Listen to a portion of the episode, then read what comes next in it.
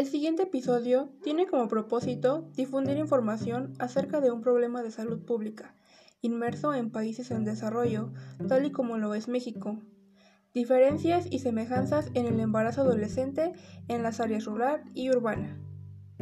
Abordaremos aspectos sociales, culturales y económicos que influyen en los embarazos adolescentes y algunas consecuencias que conllevan. Esperemos que sea de su agrado y puedan generar un cambio en cada oyente y reflexionen para adentrarse en el área de la salud.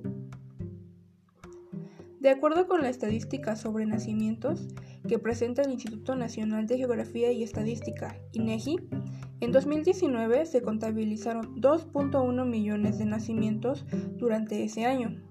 De esos embarazos, el 16.2% corresponden a mujeres adolescentes entre 15 y 19 años.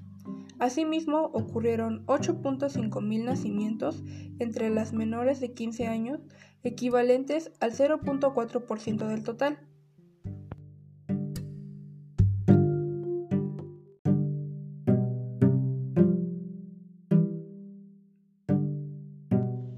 Abordaremos las semejanzas del embarazo adolescente en las áreas rurales y urbanas. Independientemente del área geográfica donde vivan, las percepciones y las prácticas sexuales están profundamente moldeadas por el ámbito social y cultural en el cual las vidas de los jóvenes se desenvuelven. Las normas de género imprimen en las mujeres una connotación negativa al deseo y al placer sexual.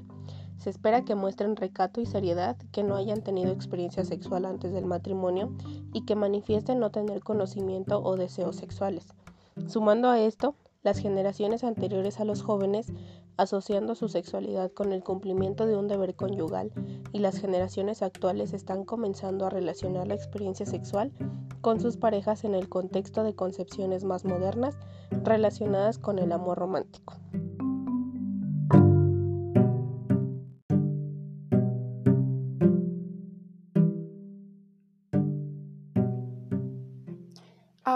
Analizaremos las principales diferencias en comunidades rurales y marginadas. El inicio de la vida sexual es de edad promedio de 12 a 19 años. El grado de escolaridad es bajo, debido a que las escuelas se encuentran muy alejadas de las comunidades y en ocasiones se consideran más gastos para los padres, por lo que se abandonan los estudios. Ahondado a esto, el nivel socioeconómico es muy bajo, porque la inserción laboral es en procesos productivos precarizados, ocupaciones poco calificadas, sin seguridad social y temporales. Las unidades médicas de segundo nivel se encuentran muy alejadas de las comunidades y algunas no cuentan con especialidades de medicina interna, pediatría, cirugía y ginecobstetricia, por lo que la mayoría de la población se ve obligada a recurrir a servicios privados derivándose mayor incidencia en complicaciones durante el embarazo y muertes maternas. La mayoría de las viviendas de las embarazadas carecen de ventilación e iluminación adecuada y de agua intradomiciliaria. Están hacinadas y en la mayoría de los casos no son propiedades de ellas. Las adolescentes no usan ningún método anticonceptivo, motivo por el cual hay mayor vulnerabilidad para volver a embarazarse, siendo todavía menores de 19 años. Sumando que los varones se ocupan menos de la anticoncepción y ante el embarazo no planeado muchas veces no se asumen responsables y emigran de su comunidad.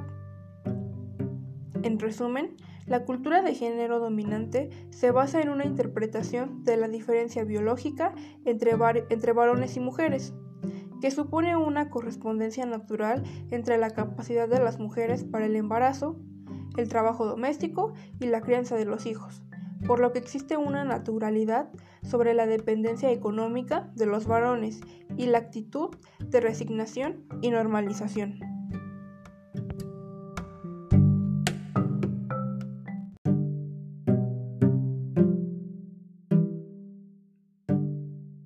El último punto que abordaremos son las diferencias en zonas urbanas. El nivel de escolaridad tiene fuertes efectos sobre la posibilidad de postergar o adelantar el inicio de la vida sexual.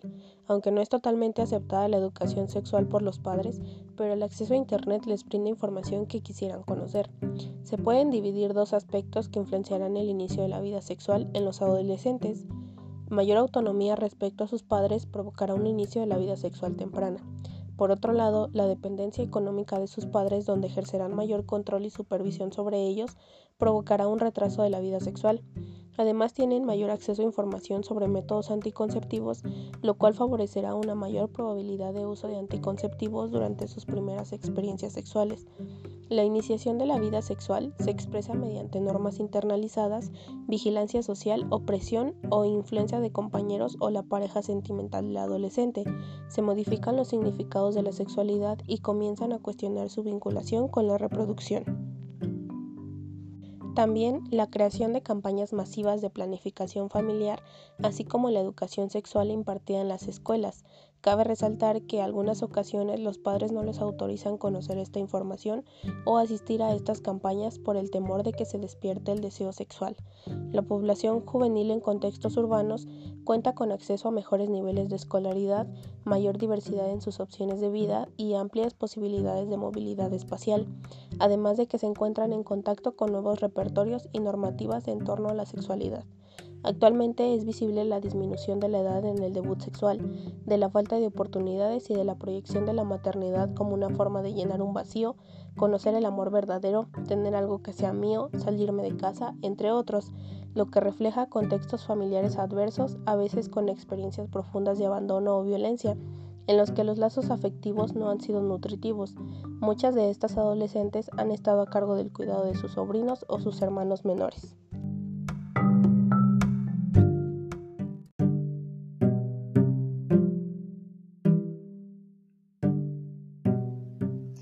Ideas añosas sobre la sexualidad de las mujeres, basadas en la procreación, eh, en ambas áreas, aún predominan y con mayor índice en las áreas rurales. Estas ideas seguirán dominando mientras el nivel educativo no aumente y no exista esa cobertura de campañas o información sobre sexualidad que debe ser dirigida a todas las personas y de cualquier edad para desmentir esas ideas inadecuadas. En el área urbana hay mayor nivel educativo y por ende mayor acceso a información sobre sexualidad. Pero si los jóvenes viven en ambientes de vulnerabilidad emocional o violencia, el embarazo es una salida fácil para escapar de esos problemas, ya que idealizan que existen mayores oportunidades de independizarse y generar ingresos.